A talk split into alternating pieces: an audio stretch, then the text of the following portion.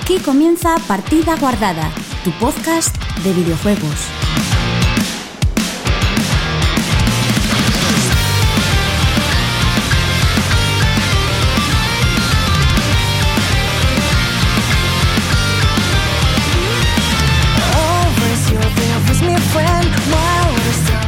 Hola, muy buenas chicos y chicas, bienvenidos una semana más a Partida Guardada, tu podcast de videojuegos.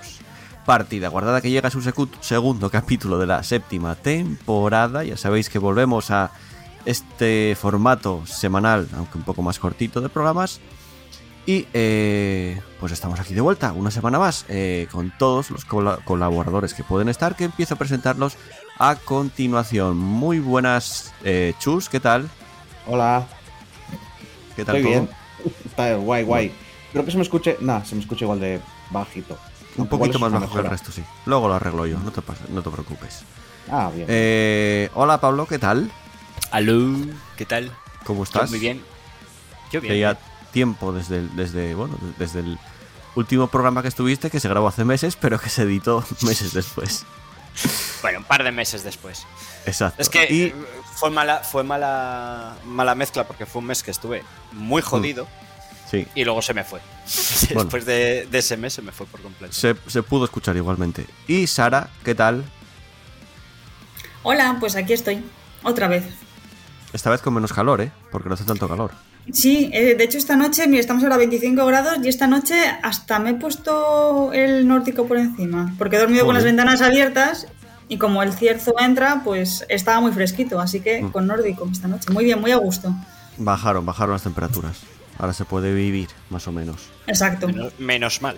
Es sí. compatible con la vida ahora mismo. Sí, sí, sí. Y con las Steam Deck, que luego lo vamos a hablar.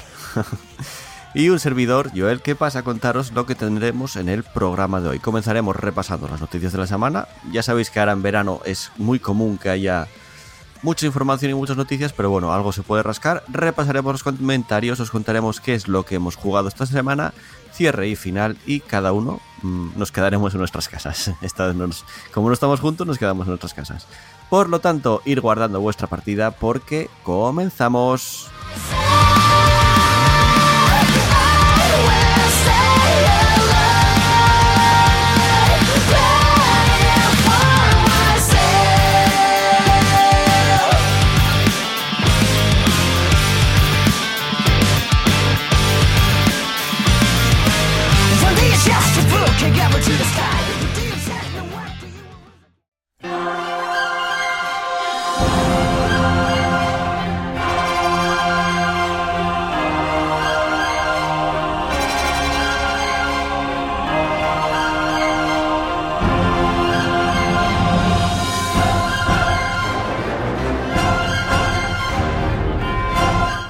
Comenzamos con el repaso de la actualidad del mundo de los videojuegos y vamos a hacer haciéndolo hablando de de Avatar.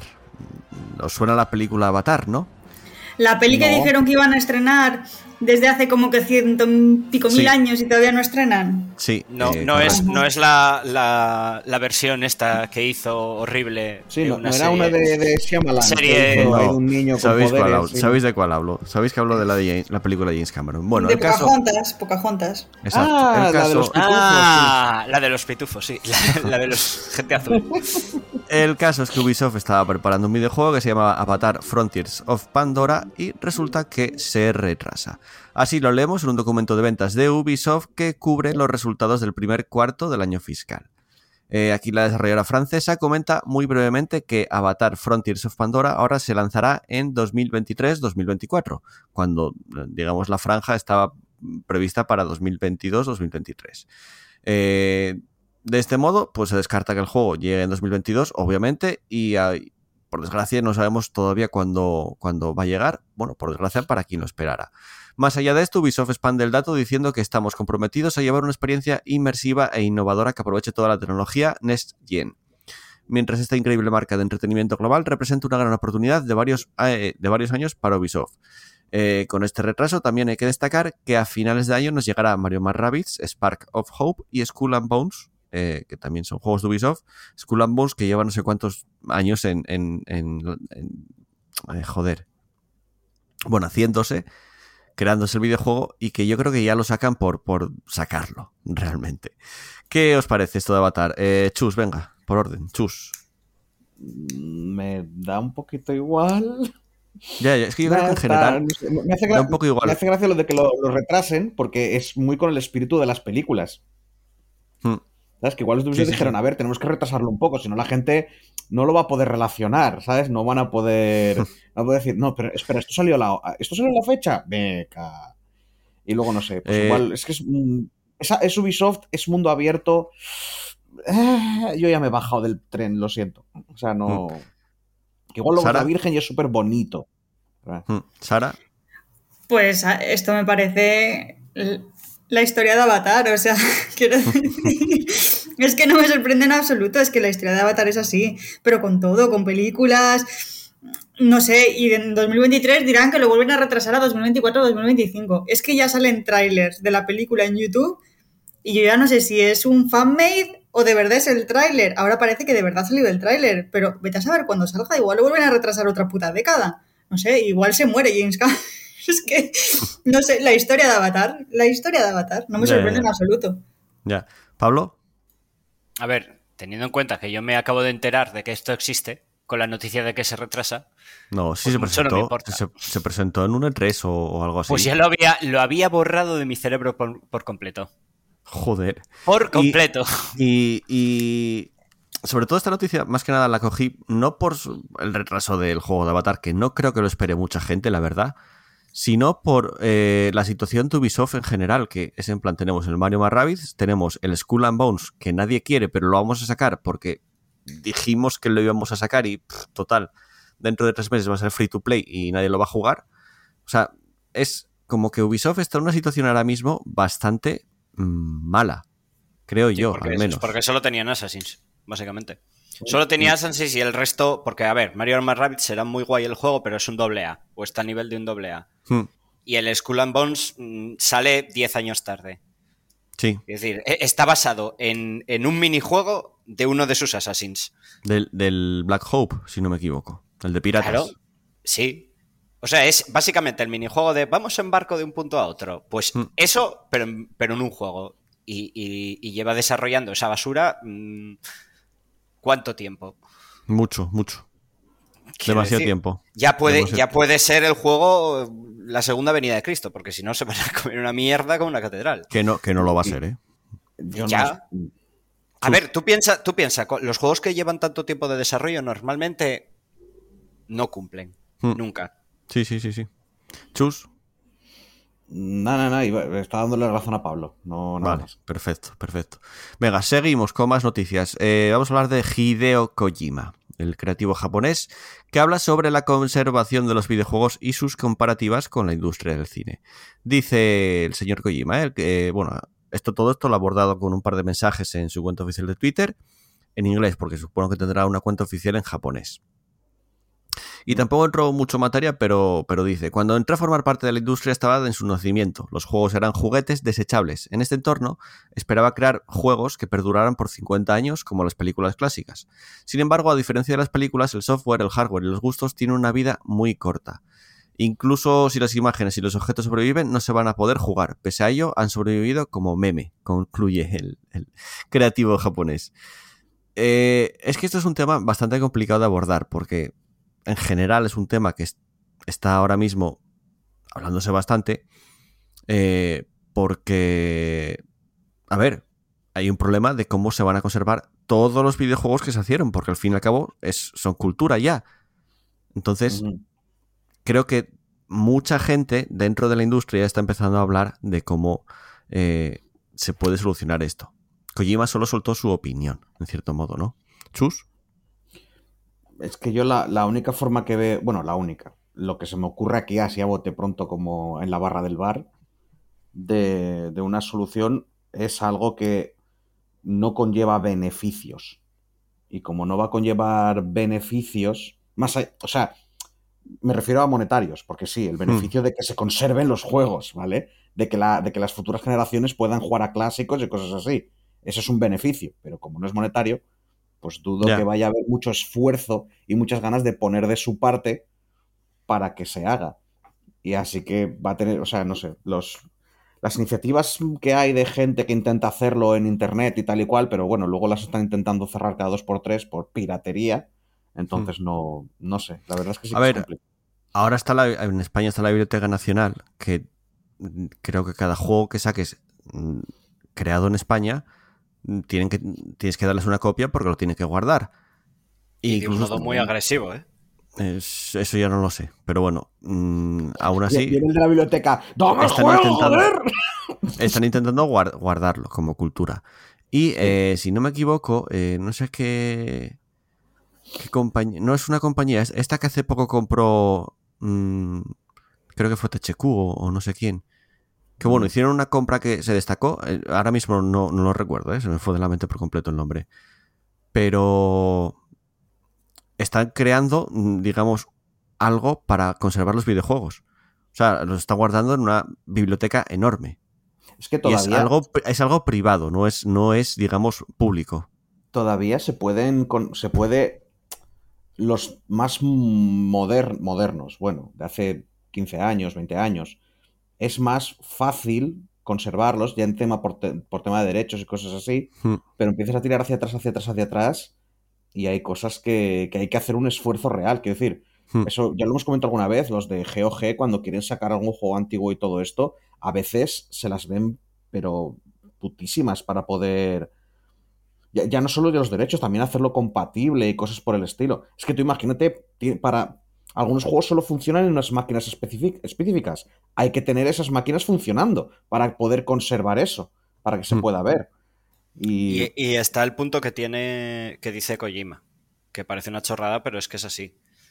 Porque tú piensas que mucha de, la, de lo que se conserva de películas y demás es por, por, por la propia gente, por decirlo así, porque alguien lo guarda y años después el tema es que a día de hoy, eh, ¿cuánto te dura un juego Juga- de manera jugable? Ya, ya, ya.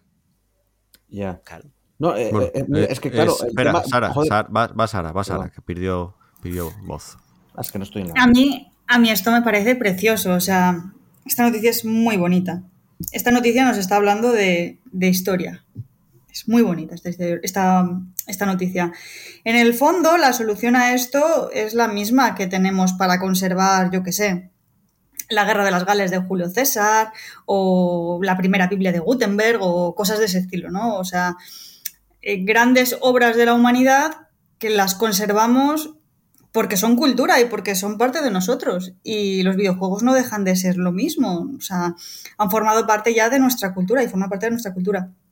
Creo que no debería de depender tanto de una entidad privada, sino que deberían de ser los estados, así como, por ejemplo, yo lo de la Biblioteca Nacional no lo sabía, pero me parece una muy buena iniciativa.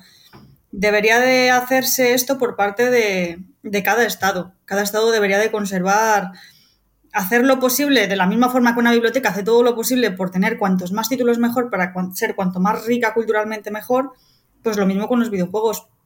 El problema aquí, lo que yo creo es que no se le da mm, la importancia cultural que igual debería de tener los videojuegos. Creo que ahí está el problema. Pero esa es la solución en realidad. Porque si depende de una entidad privada, si la entidad privada se va a la mierda o cierra o se queda sin financiación, no pongas todos los huevos en una cesta. Es que eso mm, probablemente acabe mal. Ahora, si todos los estados tienen una especie de biblioteca nacional que tienen sus propios repositorios de videojuegos antiguos, hostia, pues eh, si, si quiebra Alemania y se hunde Alemania en plan Mad Max, pues todavía quedan un montón de países que puedan sustentar la cultura. Es lo mismo que pasa con, con los ejemplares de libros y demás. Me sale una duda aquí. ¿Cuál? en lo que dices. Eh, ¿Te acuerdas la semana pasada que hablábamos de que Ubisoft iba a cerrar los servidores de unos cuantos juegos con cosas online y tal y cual? ¿Qué ocurre con eso? O sea, el Estado tiene un repositorio de ese juego online, pero los servidores se han chapado. Ya no puedes jugar. Así Son juegos antiguos, chus. Son Chus. juegos antiguos, no Sabes perfectamente que, eh, que te puedes crearte un servidor fácil, muy fácilmente con cuatro colegas. Mm, y ya, jugar pero la vosotros empresa- cuatro. Pero, pero la empresa tiene que darte permiso. Ya, Para pero se hacerlo. supone. a- aquí entramos en el tema de derechos. Claro. Es que no, no- No se ¿Cuánto pierden. tiempo duran los derechos? Eso te iba a decir, no se pierden cada a partir No de no sé, sé cuánto. no sé. es que no, No, lo no. sé. Que- La es verdad que es creo que con el tema de videojuegos cambia, porque no es como el de las pelis. Es de nuevo, tal y como tienen montado el, el rollo de los videojuegos, están pensados más como juguetes que como, Claro. que como productos artísticos o tal. Sí, sí, sí. Es que es eso, la propia gente que, no, no los que los hacen, los desarrolladores, pero la gente que lo vende lo ve puro, lo ve como fast food, ¿vale? Muchos de estos juegos. Entonces, claro, pueden ser muy buenos y pueden ser muy tal, pero es que no están muy, o sea, no salen con esa idea de, bueno, y esto se puede, se puede guardar, se puede preservar, todo lo contrario, si quieres preservarlo, mira lo que acaba de decir Pablo, hay que, hay que buscarte tú la vida para hacer un servidor, pero no es lo mismo hacerte un servidor en plan Hamachi de un Warcraft 3 que hacerte un servidor del Assassin's Creed no sé qué pollas. Hmm. Eso es más complicado. Joder. Oh, No es vamos tan a- complicado. Vamos a Y jugar World of además, Warcraft. bueno, no vamos a debatir de eso ahora. Además, eh, lo que decías tú, Pablo, que en España el juego, ya sea físico o digital, va a tener eh, que ser depositado en la Biblioteca Nacional a partir del 2 de enero de 2023. Eh, hay quejas, ¿eh? Con esto, de desarrolladores indie. Porque Mm, la- la- las maneras son un poco como si fueran películas. Hmm. ¿Vale? Que tienes. eh, ya hubo queja de varios. O sea, tienes que. Antes de, de- de distribuirlo, tienes que entregarlo en CD, DVD o memoria USB. Sí. Porque no, porque no es rollo online. Joder. Y, y, y había un par de cosillas más que eran un poco nazis. Y si no, te, te pueden meter 2.000 pavos. Sanciones de entre 1.000 y 2.000 euros, sí. Pues pero no- es igual luego, si haces un DLC, no hay que depositar los DLCs, pero bueno. Bueno, es que, la- a ver, mm, la cultura es de todos. Sí, pero Ya, si pero da facilidades. Pero es que si Sí, sí, persona- no, lo niego, no lo niego, si pero... este desarrollador indie está haciendo el juego que va a ser completamente digital porque no tiene otra manera de, de distribuirlo, entonces ya tiene en cuenta las actualizaciones y todas estas cosas que van a ir online, porque el juego lo compra o lo juegas online, lo compras online o no lo tienes. Si se lo tiene que pasar a la biblioteca en CD y hace una actualización, voy a suponer que tiene que mandarles otro CD y otro CD. Y si hace un Tío. hotfix, otro CD. Bueno, así. pues te, pues, te compras, pues te compras una torre de No, 25 DLC, CDs, que ¿qué te DLC. puede costar? 6 euros, no jodas. DLCs y todo eso no hace falta enviarlos luego, ¿eh? No, no, Pues actualizaciones, entonces- para, actualizaciones para que el juego no. se juegue. No hace falta, solo Ah, el no, no. original. O sea, solo lo primero, como estaba al principio. Y si el Sí, juego luego sí, cambió sí. cinco años después, Bueno, eso no pues se ya está. No lo sé. Pues también entonces son ganas, entonces también son ganas de llorar, porque un CD te cuesta 25 céntimos, o sea, quiero decir. Bueno, venga, vamos a, vamos a continuar. Eh, más noticias. Mm, Sabéis que en general hace un tiempo, desde el- sobre todo desde el COVID y todo eso, se empezó a hablar y sucedió de que había escasez, escasez de, de semiconductores de microchips, ¿no? Bueno, pues tras varios años de esta escas- escasez, resulta que ahora tenemos exceso de chips. TSMC, fabricante de los que usan Apple, Nvidia, AMD o Qualcomm, ha advertido de que se aproxima un exceso de existencias. Lo ha dicho durante, durante una teleconferencia de resultados financieros en la que, por otra parte, ha informado de que sus ganancias interanuales han aumentado más de un 76%. El presidente de, TSMC, CC Wei, considera que esta situación es completamente razonable, dado que tras el comienzo de la pandemia de la COVID-2019, eh, sus clientes comenzaron a nutrir sus inventarios de manera preventiva por lo que pudiera pasar. Así, en el ámbito de los PCs y los smartphones, hemos adquirido la costumbre de mejorar o comprar los nuevos dispositivos que nos acompañarían a diario teletrabajando. Ahora que nuestras oficinas caseras están completas, la demanda se ha estancado. Por otra parte, la minería de criptomonedas, antaño principal sumidero de semiconductores, se ha desplomado y con ello la demanda consiguiente. Por último, tenemos una situación mundial marcada por la incertidumbre geopolítica y la inflación, pero eso no quiere decir que la escasez, escasez, perdón, se haya acabado. Aunque las existencias, relacionadas con la producción de dispositivos modernos de alta gama estén repletas, el resto de segmentos del mercado siguen andando cortos, como es el caso de los centros de datos y los automóviles. De hecho, TSMC ha tenido que redirigir algunos recursos para poder cubrir la demanda en estos casos, pero por lo visto ni con esas podrían llegar a lograrlo. ¿Qué os parece esto? Eh, Pablo, venga, empieza tú ahora. ¿Qué? ¿Qué? Hemos perdido, hemos perdido a Pablo. Sí, hemos perdido a Pablo. Algo se le desconectó. Le ha entrado la risa y, y, se ha. Tú, Sara, Sara, mientras Pablo vuelve. Bueno, pues yo creo en realidad que esto le va a venir súper bien al, al, mercado del automóvil porque tiene, tiene muchos atrasos en cuanto a los pedidos de, de coches. O sea, hay gente que va al concesionario y no le pueden surtir el coche que quiere porque no hay, literalmente no hay coches o no, no se los pueden mandar. Entre que ha habido un problema de logística de China, o sea, de lo que viene de China durante mucho tiempo, el tema de los semiconductores, que evidentemente las empresas no son imbéciles y les da, les reporta muchos más beneficios, telefonía móvil, eh, ordenadores y demás, antes que los automóviles, entonces priorizan y hacen más chips para dispositivos móviles que para coches. Entonces le va a venir bien al, al mercado del automóvil. Eh, aquí el mercado, evidentemente, lo de la COVID le ha, venido un poco mal y tiene que regularse porque lo que no puede ser es que haya escasez. Ahora sobren. Después, ahora se centrará en el mercado del automóvil, entonces volverá a haber escasez. Entonces, a ver, aquí tienen que regularse un poquitín. Mm. Pablo, No, yo solo iba a decir que, que lo que pienso es que este Black Friday mm, yo estoy ahorrando ya, solo digo eso. Porque me voy a poner las botas. y Chus, Mm, más o menos lo que dice Pablo, porque no. O sea, ya te digo, lo que. O sea, la noticia básicamente es eso, es como, bueno, pues como se cogió un montón de chips por si las flies y lo de la minería se fue a la mierda, pues ahora para todo el tema de eso, de gráficas y tal, nos sobra. Y por, y por los coches todavía no. Porque por lo Sí que, que- digo, la- vamos, la que si queréis comprar un No. PC o un Sí, sí. tal, este año igual es, es el momento. la, la igual, pregun- igual me tenía que haber esperado al Black Friday, quién sabe. Sí. la pregunta es, eh, la Play 5 de Xbox Series X no hay tanto problema de abastecimiento, pero la Play 5 por fin se podrá comprar en una tienda de forma normal, o sea, podrás ir a cualquier tienda de electrónica o videojuegos y decir, quiero una Play 5. Mm, supongo que para dentro de unos meses pasaría eso en todo caso. Pero eso ya más o menos casi está pasando ya, ¿no? Mm, Porque de manera yo doy- a natural. ver, yo doy por A sentado ver, todavía, todavía hay un poco de escasez, pero casi, casi.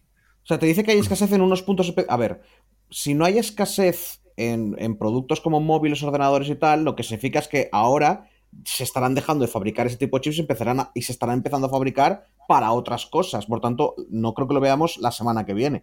Se empezará a ver esto dentro de unos meses, cuando todo volverá a tal, así que igual sí, no lo sé. Ya veremos, No, ya veremos. Pero no sé, ya te digo, yo de esto no tengo ni zorra. A mí, yo sí que quería mencionar una cosa antes de terminar. Esta noticia me, me choca porque sí que yo he estado siguiendo bastante el tema de China y aparte del atasco que hubo hace relativamente poco con Shanghái, que yo tuve que mandar un paquete a China y tardó, eh, no sé, muchísimo tiempo. Eh, además de todo eso, es que China ahora mismo está atravesando en una crisis muy gorda inmobiliaria pero muy, muy gorda. Hay una burbuja allí que flipas. De hecho, yo estuve leyendo todavía el año pasado que había cortes de electricidad en, en algunas empresas de precisamente de fabricación de chips y demás por el tema de que el, el Estado está, estaba cortando la electricidad a algunas empresas para Mm. poder redistribuirla a zonas más importantes. Entonces, claro, que ahora de repente lea que hay ex- exceso, o sea, es que es algo que me, me ha chocado porque no pensaba que la situación estuviese tan bollante, que yo pensaba que, joder, entre la burbuja que tienen, eh, problemas económicos que tienen, que no todo es tan China, el dragón asiático, que, que tiene sus propios problemas internos, vaya, que me ha sorprendido la noticia, que no me la esperaba. Pero tiene sentido. O sea, El que, el que de todo. si, si, te, si te están diciendo que, que tu producción, o sea, si no te garantizan que tu producción vaya a ser estable, quiero decir, a ti te dicen, tú no vas a trabajar o existe la posibilidad de que no trabajes seis meses al año, ¿qué haces? Intentas Vaya. trabajar el doble los seis meses que puedes trabajar. Sí, Con lo cual, sí. en caso de que no cumples, generas más excedente. Sí, eso sí. Nada, nada, eso era como apunte. Venga, seguimos. Eh, al principio del programa dije lo de que no puedes jugar Steam Deck en altas temperaturas. Pues bueno, resulta que Steam Deck puede dar problemas si juegas con ella en zonas en las que haya, lo que acabo de decir, altas temperaturas. ¿De cuánto estamos hablando? Pues según dice Valve a través de, su perfil de Twitter, eh, Steam Deck funciona mejor a temperaturas ambiente entre 0 y 35 grados. Por encima de ahí, Steam Deck quizás empiece a reducir su rendimiento como medida de protección. De protección, perdón. Para ser más concretos, el procesador de Steam Deck funciona correctamente a temperaturas de hasta 100 grados.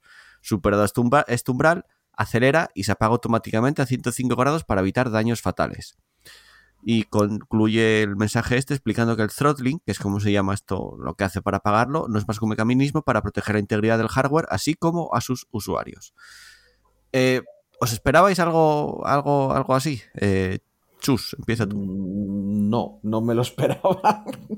No estoy muy metido en todo el tema de Steam Deck y sí, bueno, se ha ido hablando del tema de la broma de, de a ver que, se te, que te va a explotar la Steam Deck, que, que se va a quemar y tal. Pero es no, o sea, quiero decir, un montón de consolas de este, de este tipo, de lo que hablamos otro día, de emulación y todo el rollo, creo que ni Mm. tienen esto, ¿sabes? De apagarse por el calor y precisamente se calientan un montón. Hmm. Así que que Valve esté avisando no es como, oh, solo le pasa a Valve. Es como, no, es que Valve te lo dice. Supongo que porque en el fondo le come los cojones la mala publicidad, entre comillas. Ya, me imagino que sí. Y Pablo. la verdad es que me parece bien. Yo, pero parte. esto no es mala publicidad, yo pienso. Quiero decir, Ya, ya, ya, por eso, entre comillas. es un mecanismo, es un meca porque seamos sinceros. A ver, Es que, ¿a sin, ¿cuánta sin gente saber está de lo con- que hablo, pero la Switch seguro que le pa- pasa algo parecido. Sí, Mm. Ah, Y, a- Sí. y en general todos los aparatos electrónicos les pasa lo mismo. Quiero decir, ¿Cuál? tú un Bueno, ordenador no, lo tienes con, con, con ventilador. un ordenador lo tienes con esos ventiladores por algo. Eso es lo que iba a preguntar yo. ¿Esta consola tiene ventiladores? tendrá, pero no lo suficientemente potentes. Claro. Pues se ve que aquí el problema, el, el estra- estrangulamiento térmico, que es básicamente lo que se llama la palabrita esta que ha dicho Joel Tanguay, no me acuerdo, holding o algo así. El Mm. estrangulamiento térmico también se produce en los ordenadores cuando llegan a ciento y pico grados, por seguridad y Se apagan, protección de los propios componentes internos, se apagan. Mm. Entonces aquí el problema en realidad es que a la hora de montaje, a la hora de fabricación de la máquina, pues no han sabido ver bien los térmicos de la máquina, porque Pero este las- problema no debería de producirse. Pero la Switch no tiene lo mismo. Mm, Pero es que la Switch igual tiene un patch térmico más, o tiene una plaquita de cobre para disipar el calor, o tiene una pipa de refrigeración. Vete a saber, pero es que esto son cosas que tienes que saber más o menos los térmicos de tu consola portátil o de tu eh, dispositivo portátil para saber cómo distribuir el calor, para saber cómo refrigerar. Porque hay ordenadores, por ejemplo, que no tienen ventiladores, pero tienen, pues yo qué sé, plaquitas de cobre o mm, patch térmicos, yo qué sé. Porque Acabo de alguna de- manera tiene que sacar el calor. Acabo de buscar una cosa. La recomendación de Nintendo. ¿Qué Eh, dice la recomendación, esto es de 14 de julio. La recomendación que dan en este sentido en una consola se usa en espacios donde la temperatura e- está entre los 5 y 35 grados. Claro. Pero por lo De- mismo, De Switch, lo que te quiero decir, que, que lo han dicho, pero que es lo normal. Básicamente, un PC puede aguantar en un sitio de 35 grados porque tiene unos ventiladores enormes funcionando. Una Sí, portátil no, no tiene ese espacio para poner ni pads térmicos ni, ni ventiladores. Es lo normal, básicamente. Y la Steam Deck, que, bueno, aquí igual tiro yo una catetada, pero me imagino que será potente. Tendrá ahí bastante claro. potencia dentro de tal, entonces. Pero sigue siendo un poquito una mierda. ¿Sabes? Porque es como, sí, sí, no, no. Si tiene sentido y se calienta porque pasa así de todo, pero dices tú, joder. No sé, lo que un poco lo que dices era que tenían que haberlo pensado, pero también es verdad que no se pueden poner. O sea, te ponen especificaciones, eso, la, la que lleva el resto de gente, hasta más o menos 35 grados es seguro. Hmm. Bueno, no es que vaya- he- y, y no es que vaya a explotar, simplemente es que se va, os- se te va os a he, calentar apa- mucho. os he pasado de la noticia de Nintendo avisando a los, a los jugadores de Switch por la oleada de calor. pues ahora personalmente, mira, mm, tengo mucha curiosidad. Igual me busco y la, la próxima semana os lo cuento. Si lo encuentro, os lo cuento y hacemos una mini sección de lo que sea. Me voy a buscar un Vale. disassembly de. ¿Cómo se llama la consola? Del Steam Deck. Sí. Sí. Me voy a buscar un disassembly del Steam Deck y otra de la Nintendo Switch. Y ven, voy a ver los térmicos que lleva. A ver si lleva, yo qué sé, Vale. un patch, si lleva una placa de cobre, pero como no lleve nada, o sea, es que es de- no, no es de recibo. O sea, es como, vamos a ver, ¿quién ha pensado estos térmicos de mierda? ¿Cómo no va a llevar nada, Sara? Algo tendrá que llevar, digo yo.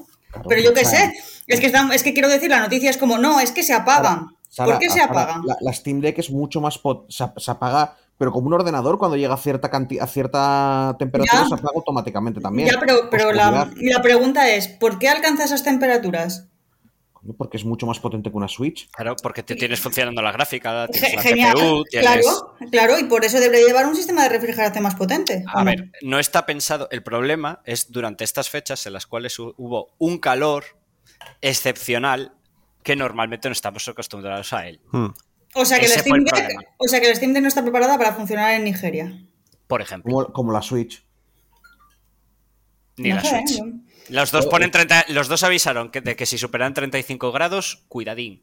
Yo me voy a buscar mis disassemblies y os cuento la próxima semana. ver Bueno, ya- pero- ya pero veremos. Estás entendiendo lo que te estamos diciendo, ¿no? Que la Ya. Switch y la Steam Deck tiran igual. Sí, ya sí, sí, veremos la semana que viene. Venga, vamos a seguir.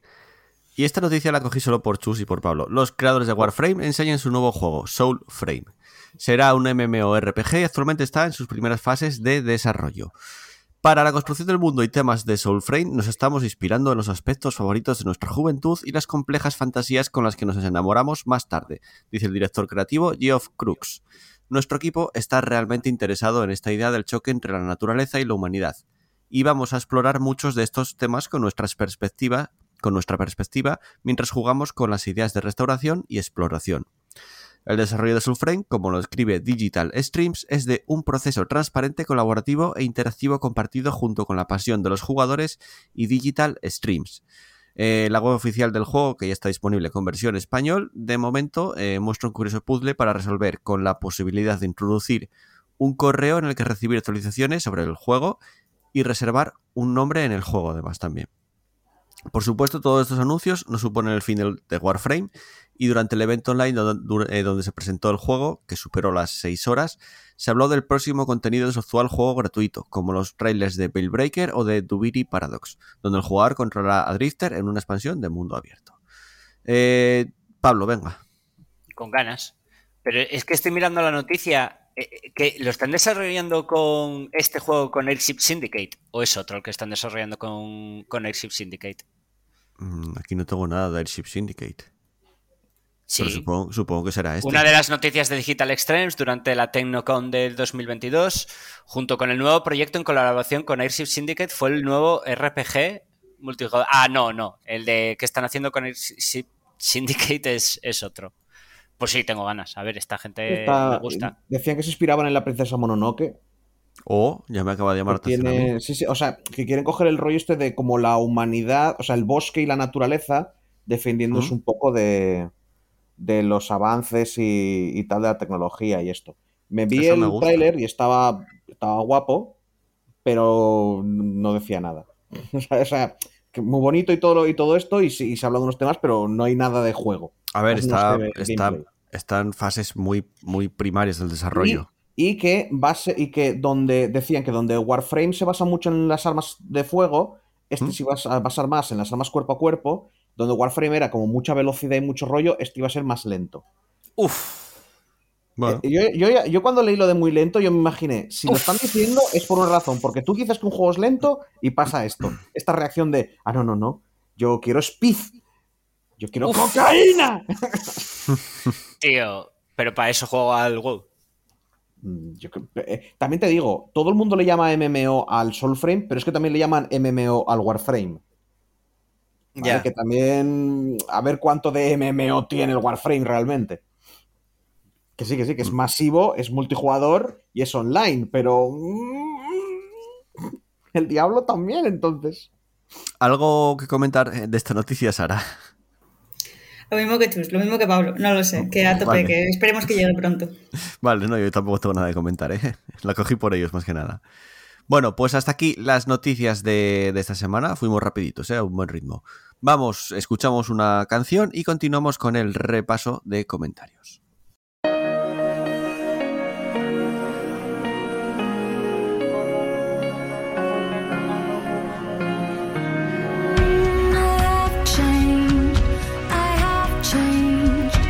Just like you, just like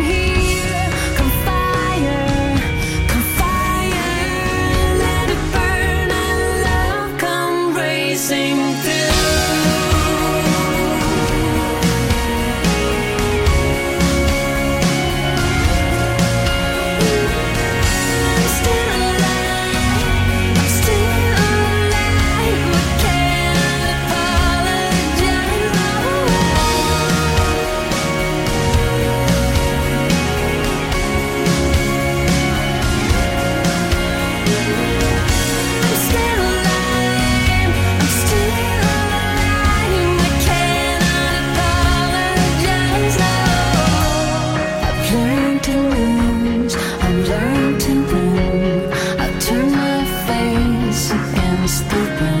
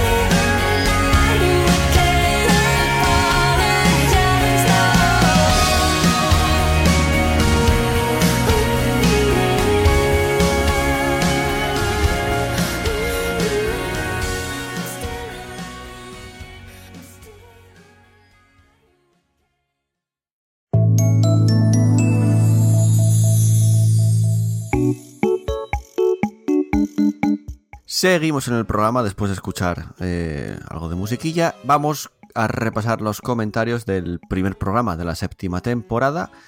Y empezamos por Asfalto, que nos dejó su primer comentario de esta temporada y dice, perdón por no llamar a Sara por su nombre. Encantado con el regreso del formato semanal. Yo también soy viejuno, pues el que más espero es el Monkey Island nuevo y el Company of Heroes 3.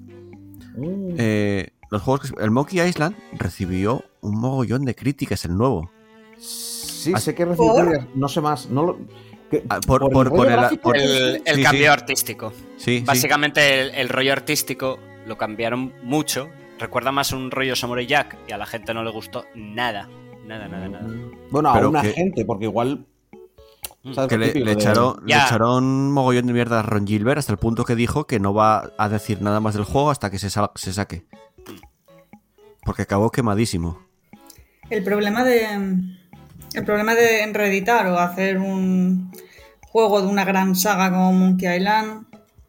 Es que o sacas algo magistral o. No, no, pero es el, el creador de Monkey Island el que lo está haciendo. No, pero ya, es ya, que pero no, va- tiene por no qué tener vale, unas ideas. no vale con sacar algo magistral, Sara. Ese es el problema. Ya, Que, porque eh, el- ya la, la nostalgia está ahí. ah, O sea, exacto. que no va a ser nunca como. Si porque, sacas no el- es, porque es otra si- cosa. Si sacas el mismo juego, porque la gente, cuando tú juegas a un juego, tú pongamos que has jugado esto con 5 años y lo juegas ahora con 30 y pico años, Mm. ¿vale?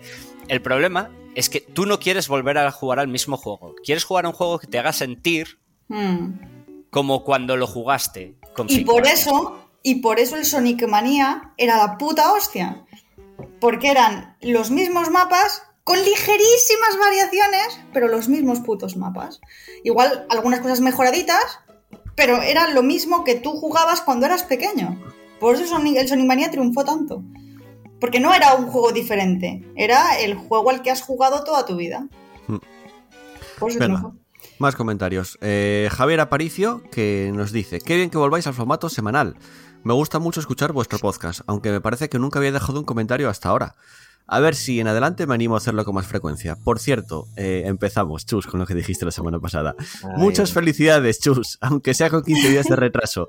Sara, no debiste de vender la Switch. En la Switch tienes el Windjammers 2, que es el mejor juego que ha salido este año, seguido de las Tortugas Ninja. Aunque, si prefieres tirar por los retros, siempre te quedará el Windjammers 1 de la Neo Geo. Y El con ese Windjammers también- el nombre, ya sé quién es esa persona. Hola Javier. Hola. Vale. El, el Windjammers eh, lo puedes jugar también en Game Pass en cualquier PC. Realmente. El 2, ¿eh? Sí, y, en Y las multi- y en multijugador. Y las Tortugas. Ninja. Y encima que ahora, tengo, ahora, eso, ahora que tengo Windows, pues ya no hay Sí, sí, problema de podrías- compatibilidad ni nada. Podría sin problemas, porque te tiraría en cualquier PC Mm. ese juego. Más comentarios. Eh, Pedro Ops, que dice: Qué alegría que volváis al formato semanal. ¿Cómo os echaba de menos todos los lunes? Aquí El estamos. gran Pedro Ops, sí. Nos debemos a nuestro público. Sí, y también el último comentario de Chrome que nos dice, buenas a todos, qué alegría escucharos de nuevo y más alegría aún que hayáis decidido volver con un formato semanal. Seguro que el descansito os ha venido bien y ahora volvéis con más ganas. Por cierto, feliz cumpleaños a Chus con retraso, aunque no le guste. Un abrazo para todos. Pues muchas gracias por los comentarios. Eh, Chus os agradece las, las felicitaciones de cumpleaños.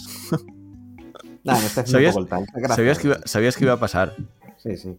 Es que se, es que Pablo, la semana pasada me acordé del cumple de Chus en puro directo y le felicité. Es que se me había olvidado. Sara y sus felicitaciones de los demonios. Sí, Sí. Sara, Sara y, sus- y Sara y las, y las emociones. Te felicité tu cumpleaños, Pablo. Oh, Dios mío, ahora no me acuerdo. Feliz Si cumpleaños, quieres, fel- felicítamelo medio año después. Felicidades de nuevo. Ya no, ¿o no, ya, no, Pablo? ya, no te acor- ya, ya no te acordaste, ya no tiene significado ninguno. Sí No. me acuerdo del día y todo. sí, sí. ¿Qué va? ¿Qué va? No te acordaste en el día. Bueno, eso es otra cosa. No. Bueno, pasamos a leer los me Siéntete mal. gustas. Hostia, se me fue la Pasamos pantalla. a leer los me gustas. Joder. Eh, gracias a Mopa Peluda, Posmor, Asfalto, Pedro Ops, a JPis, Hobinauta, Mass Effect, Capibara y Booker de WIT. Muchas gracias por esos me gusta que nos ayudan a tener más visibilidad en en iVoox. visibilidad que ya habíamos perdido porque como no grabábamos, pues se fue a tomar por el culo, básicamente. Normal. Hasta- Sí, correcto. Hasta aquí el repaso de comentarios. Vamos con la última sección del programa que es el a qué estamos jugando.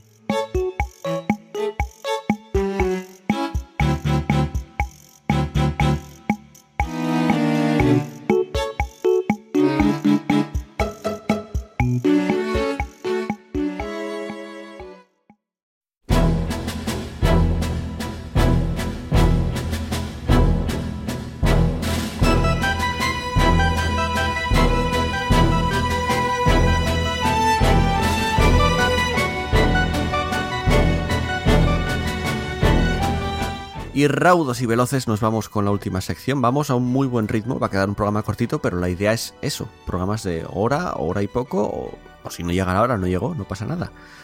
Eh, vamos con la que estamos jugando. Pablo, como no viniste la semana pasada, te doy, te cedo la palabra a ti para que No, nos cuentes. No me acuerdo de casi nada, así que así lo más destacado que recuerdo. Eh, en tema juegos, el Neon White. Me gustó muchísimo ese juego. Eh, es un rollo shooter en primera persona, super arcade. En plan, un rollo muy par. Oh, Dios. Pablo se ha vuelto a morir. ¿Qué Sí, le se ha pasa? vuelto a caer. No, pero no se cayó. Es que se que- quedó sin, sin Sí, conexión o sea, o, y- o y yo, he- sin, yo he sin escuchado un ruidito antes de que Sí, pasara. sí, sonó el ruidito de cascos. Un petardeo, sí. Bueno, mientras Pablo intenta volver, porque lo está intentando, Sí, se ha vuelto a Eh, ahí un, algo. Sara, venga. Ah, bueno, lo mío es muy rápido. Yo no, no he jugado a nada, no tengo tiempo en vida, pero nada, muy rápido. Lo único que tan, como no tengo tiempo tampoco, lo único que lo único que he visto ha sido Titanes, que me está sorprendiendo. Le estoy dando una nueva oportunidad y oye, me, me- me está gustando Titanes. Yo lo intenté, no, no pude con ella, no sé. Sí, eso me pasó a mí, pero como ahora la necesidad me ha llevado a tal, pues eh, tengo que empezar a ver Tokyo Vice, no se me ha olvidado. Eh, Esta semana que viene la empiezo a ver, porque la semana pasada mi primo me recomendó una serie que, bueno, una serie, no sé, llamada, a ver si la encontraréis por ahí por Netflix, se llama Genio del Mal o algo así muy rara, que básicamente es una serie, no sé si habéis visto en Netflix la serie de, una que hizo Netflix de Luna Bomber. Mm, Ni idea. No. Pues vedla, porque esa sí que es magnífica. Se llama. Un, bueno, una ponéis en el buscador de Netflix una bomber y esa sí que es magnífica. Es, la de Luna Bomber es de un tío que mandaba bombas en Estados Unidos, esto es eh, 100% real, que mandaba bombas a Estados Unidos a genetistas y cosas así. Luego se vio que el tío hizo un manifiesto, yo me leí parte del manifiesto, y el tío lo que era era un neo- neoludista, vaya. Los ludistas en la época de la Revolución Industrial eran gente que odiaba las máquinas porque decían que las máquinas nos iban a quitar el trabajo, no sé qué, y hacían atentados contra las máquinas. Pues los neoludistas, pues lo mismo con la genética y todas estas cosas que nos llevan hacia adelante. Pues lo mismo. La de Luna Bomber está muy chula. O sea, viene, Y viene esta- Mm. a ser un, viene a ser un Amis cabreado que sabe hacer bombas. Sí, más o menos, sí, sí, me parece una buena descripción, sí, sí. Y esta que me recomendó mi primo es sobre pues un algo que pasó también en Estados Unidos de un tío que de repente entró a robar un banco con un collar bomba y una, un bastón pistola. El bastón pistola, madre, cuando vi el bastón pistola dije yo, madre mía, esto es súper de Pablo y Chus. Un bastón pistola, no, un bastón escopeta, bastón escopeta. Hostia, Sí, va sí, sí. mejorando la cosa, ¿eh? Muy tordo, muy tordo. Y claro, pues iba sobre quién había puesto el collar bomba a esa persona, bla, bla, bla. Me gustó mucho más la de Luna Bomber. Esta fue un poco me, pero como ya la había empezado, pues la terminé. Y ya está, no te creas que he hecho mucho. mucho más. Ya estoy más recuperada de la lesión del pie, ya puedo salir a correr. Bien, chicos. Ah, guay, guay. Bien, puedes rompértelo otra vez. Bien. Enhorabuena. Me he comprado, esto es un poco humillante, pero me he comprado unas medias para salir a correr, unas medias de running, que suena muy cool, pero en realidad no dejan de ser medias de compresión como la de los abuelos, pero estas son negras y de colorines, para que te sientas menos humillado. Mola. Pero las medias de compresión para correr, aparte de que te mejoran la circulación sanguínea, mola porque te, te comprimen todos los músculos y evita que se Mm. muevan de más. Entonces Sí. están muy chulas. Si corréis, os recomiendo que compréis por vuestra seguridad y para evitar torceduras y esguinces, medias de compresión para runners, por, por aquello de no sentirse muy anciano, ¿vale? Pero, pero ¿por qué, por qué humillante? No veo el rollo humillante. Es, Jo, es bastante, es bastante típico, de hecho. A Ya, pero es, Sí. es que, es que dices medias de compresión y suena, soy una abuela con problemas de, No, de no. O, circulación. o a la, o a- o a la- el 75% que hace, de gente que hace ejercicio o no, que le gustan llevarlas porque... Bueno, vale, vale. No sé, yo es que solamente lo había escuchado a gente mayor, en plan, unas medidas de compresión para mejorar mi circulación. Y era como, vale, vale, vale. yo qué sé. Compradlas, si hacéis deporte de correr, compradlas, que van Sara, que eres vieja, acéptalo. Todavía pasa no. Para el banco, todavía no. Venga, No. chus. Yo, vale, pues creo que va a ser rápido. Magia, ¿eh? A ver, uy, mierda, mierda, mierda, mierda. Lo tenía todo pensado, pero con lo de que se cayera Pablo y todo esto, ahora.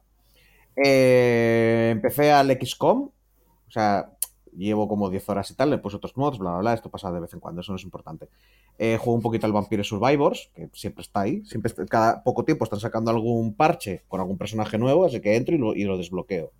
Antes ya te dije, antes de empezar el podcast, estaba jugando el Rocket Tower, porque sacaron también una actualización hace unos pocos días con unos pocos cambios en las torres, enemigos nuevos, una modalidad en que los enemigos se van volviendo más poderosos y tal y cual, y bueno, pues siempre está bien volver a echar otra partidica. El Into the Bridge me lo volví a instalar porque también han sacado una actualización que han añadido enemigos, misiones nuevas, ¡Hostia! cinco, cinco equipos de mechas nuevos y tal. Y, y yo me recordaba mucho mejor ese juego y soy un puto inútil. No valgo para nada en ese juego. Es, es increíble. Llevarás tiempo sin jugar, ¿o? Instalándolo ya. Ese, llevaba- me- ese me lo platiné en su día. Pues ahora ya hay que platinar más cosas. Sí, sí, joder, sí, Armas, sí me tiró la de Dios de cosas. Sí, sí, lo estoy sí. instalando ya. Eh, y uno que me recomendó un colega, el Necrosmith, que está bien. O sea, eh, yo me lo pillé y ese mismo día jugué unas 10 horas y me lo terminé. ¿Vale? Le pillé el truqui, que era no juegues como parece que el juego te dice que tienes que jugar, haz lo que no, lo que no es intuitivo. Haz lo contrario. Sí, sí, y me acabé el juego. ¿Vale? Esto es, em, em, porque es, es como que tienes una torre y van viniendo oleadas de enemigos y tú vas. Te lo pasaste eh, como no es intended, porque si te si miras las últimas actualizaciones, yo dejé de jugarlo. Claro, claro, eso. la última actualización ya ponen inteligencia. A ver, Pablo, es que Es ahora. el, es como el LOL, pero sin campeones. No, porque no es un mapa con pasillos, es como una esplanada y tú estás en el centro. Ah, vale. Y estás como rodeado de diferentes biomas o, territorios, ¿vale? Como un campo, un desierto y tal, como que forman anillos que se van separando. ¿vale? Que van, van tal. Y, y- y- y tú cuando juegas, pues eso, como que hay zonas, hay guaridas que salen enemigos y van a por tu torre. Entonces tu idea es que te hagas soldados, que te hagas muertos vivientes, porque para algo es un, un nigromante, y que te protejan. ¿Qué pasa? Cuando tú los haces, ellos se van a su bola. Tú cuando lo creas, se van, se van por ahí por el mundo. Si hay enemigos, se pegan con ellos, pero si no, se ponen por ahí a, correr. Y resulta que algo que no te dice el juego es que las, las bóvedas, las guaridas, no se activan hasta que una de tus unidades se acerca a, a X distancia. O sea que tú, si no haces ningún soldado, no te atacas nunca.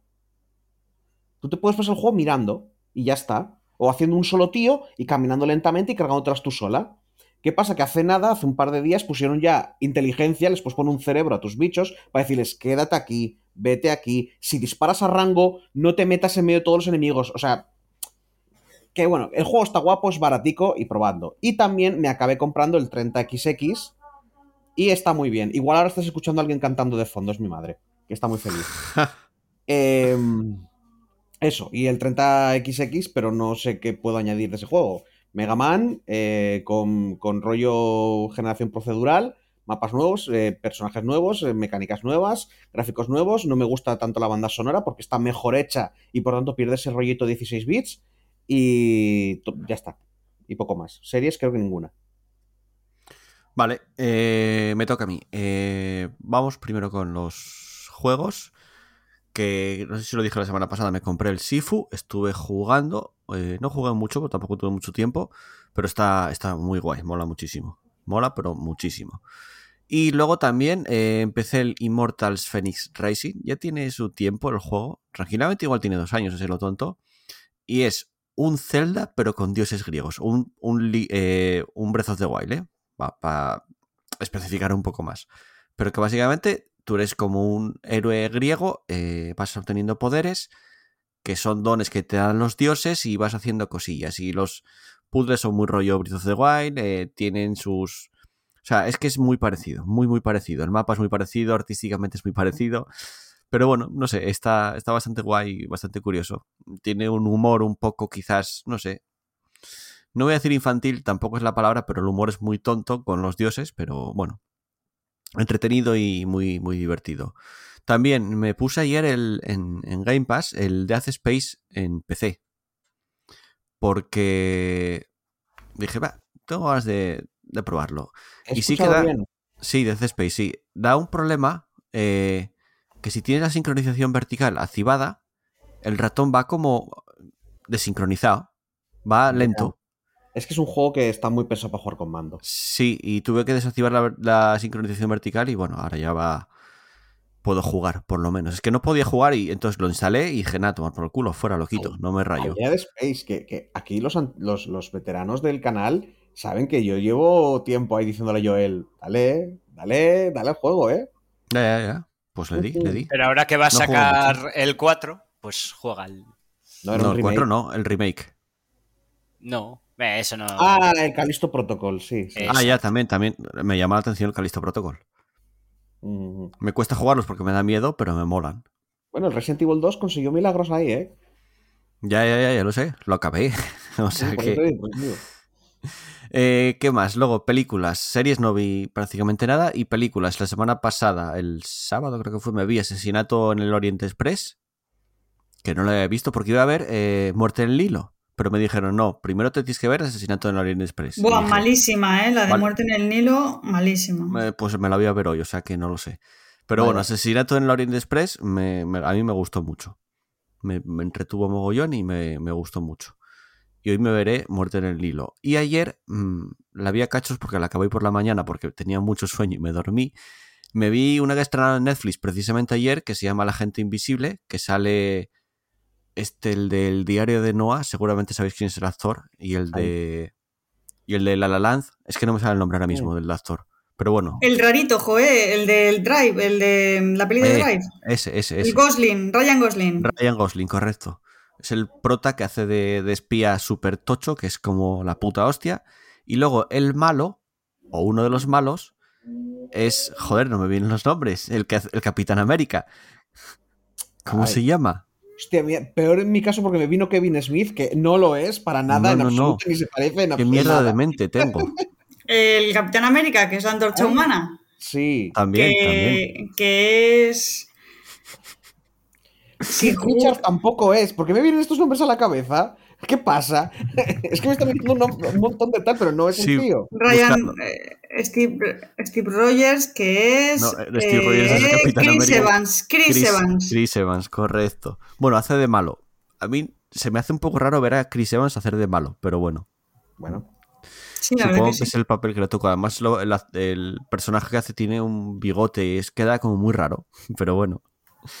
Dices tú, qué, ra- qué Capitán América más raro. Pero está, de guay la peli. es, es que está de moda el bigote. ¿eh? Pues no sé, a mí no me gusta. ¿así? A mí no No me lo- gusta la eh, barba. En. México está súper de moda. No os lo dejéis que queda muy mal, por favor. No.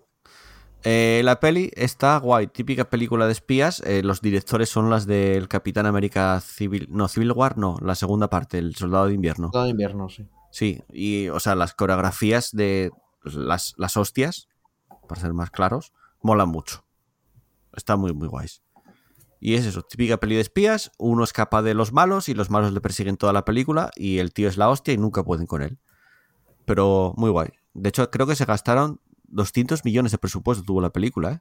Para ser película Hostia. de Netflix, que sí que se estrenó en cines unos días antes, pero es de Netflix, realmente esa película. O sea, se gastaron una pasta en Mm, tema presupuesto en hacerla. Sí, sí. Y, y nada más. ¿Algo que queráis añadir? Sí, lo, lo- lo que jugué yo, pero voy rápido. Ah, no, pensé que- Ah, es verdad que Pablo se cayó. Ah, es verdad, claro que se cayó y pensé, pensé que lo había dicho. Venga, Pablo. A ver. Eh, pf, jugué a muchas cosas desde la última vez y vi muchas cosas. Así que de lo que me acuerdo, de cosa de ver, me vi la última de Thor y me gustó bastante. A mí también. Me, me- en tema de series me vi la este, me vi la de The Voice, también me gustó bastante. Muy, muy guapa. Estuve jugando a juego de mesa al Gloomhaven con Chus Gran juego. y un colega. El Fluhaven ese. También me Yo gustó también, bastante. yo también. Pero esta semana no pude porque estuve con COVID. No. Ya, vaya mala El suerte. lunes, el lunes más, ¿eh? El Y lunes, mejor. sí. El lunes más. Y el tema de, de videojuegos, el que destacaría, bueno, el Teenage Mutant Ninja Turtles. Bien, Mm. está bien, te lo, te lo pasas en dos horas, pero muy disfrutable. Eh, que recuerde también el Phoenix Point, el, el XCOM de los que, o sea, el, de los que crearon el XCOM, que ya habló Chus 80 veces de ello. Sí. Y uno que quiero destacar que salió en L3, el, el Neon White. El Neon White, que es rollo, un juego de rollo super arcade de parkour y, y de disparos. Recuerda un poco a. a Mirror's Edge. Mapas cortitos, en plan rollo que te incita muchísimo el juego a, a mejorar tu tiempo. No sé Qué chulo. muy guapo. O sea, me, me lo gocé bastante fuerte. Lo malo que los personajes no, no, no soporto a ninguno. O sea, quiero que muera todo el mundo. Pero. La primera Pero- carrera los estampas contra la pared luego ya la haces bien. pero da igual, porque todo, el- todo el mundo me cae mal en ese juego. Son anime, pero anime mal. Sí. Mm. Bueno, yo lo recomiendo muy fuerte. Porque además tiene rollo Todo mundo me mecánico. cae mal, lo recomiendo muy fuerte. tiene una mecánica. Sí, porque a nivel mecánico me encanta. El rollo es que tú vas cogiendo por el mapa cartas. ¿Vale? Y los enemigos, en función del. Hay tipos de enemigos, y eh, cuando te cargas a uno, te sueltan un tipo de carta. Esas cartas son o un arma que con una munición eh, con el botón izquierdo, o tiene una habilidad que destruyes la carta y haces esa habilidad con el botón derecho, que, que ahí es cuando tienes un doble salto destruyendo una carta, o un dash hacia adelante, o cosas así. Rollos de movilidad súper tochas. Y, y ahí es donde juegas con eso. Y es súper divertido. Por eso, porque es súper arcade, es rollo, tienes... eh, para ir avanzando en la historia te pide que saques X platinos o oros, luego en todos los mapas tiene, te incita a repetirlos porque hay un regalo secreto que aparece cuando te lo pasas una vez, que eso luego se lo das a los a tus colegas para ir desbloqueando su historia. Para conocer más gente que no te cae bien. Sí, Me hace gracia porque, queridos oyentes, yo hacía que no hablaba con Pablo, no sé, igual un año o así. y sigo igual. Pero veo que sigue muerto por dentro. Quiero matarlos a todos, a todos. Joder, tú juégalo, juégalo y dime que no son para matarlos a todos. Y eso, y eso que estudió empatía. Yo estudié empatía, soy una persona muy empática. Lo veo, lo veo, lo veo. juego que creo que es, el de estos tíos que van con unas máscaras como raras, Sí, Sí, sí. Creo que sí, que son, son la cosa, son bastante cringe. La, me das la razón, ¿no? me suena que, es que no lo he jugado, ¿eh? pero me suena haber visto cosillas por ahí de personajes y Me frases. suena y lo de darte la razón, me suena.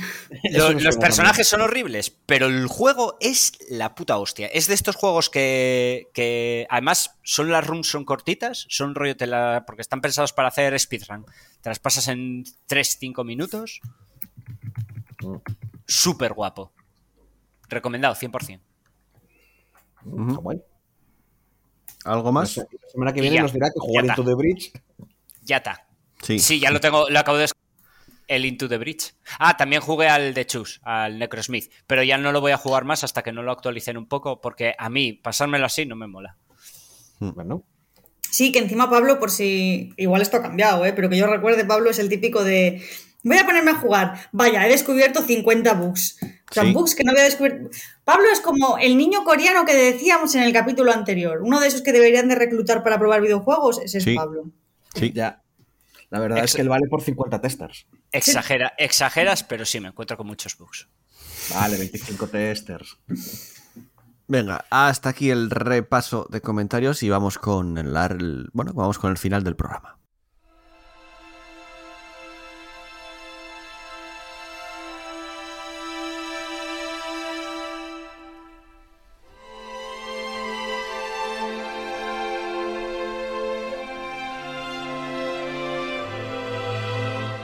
Y llegamos al final de este programa, una semana más. Este todavía fue más corto que la semana pasada. Mira, pensaba que el ser más se iba a alargar el programa, pero fuimos con buen ritmo, ¿eh? No está Estamos nada mal. perdiendo capacidades, tío.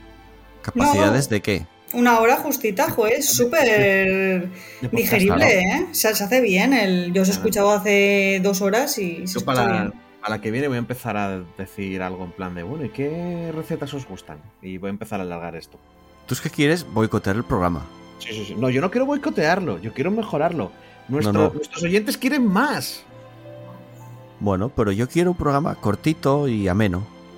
Pero yo que haga que les den los oyentes, yo quiero poco.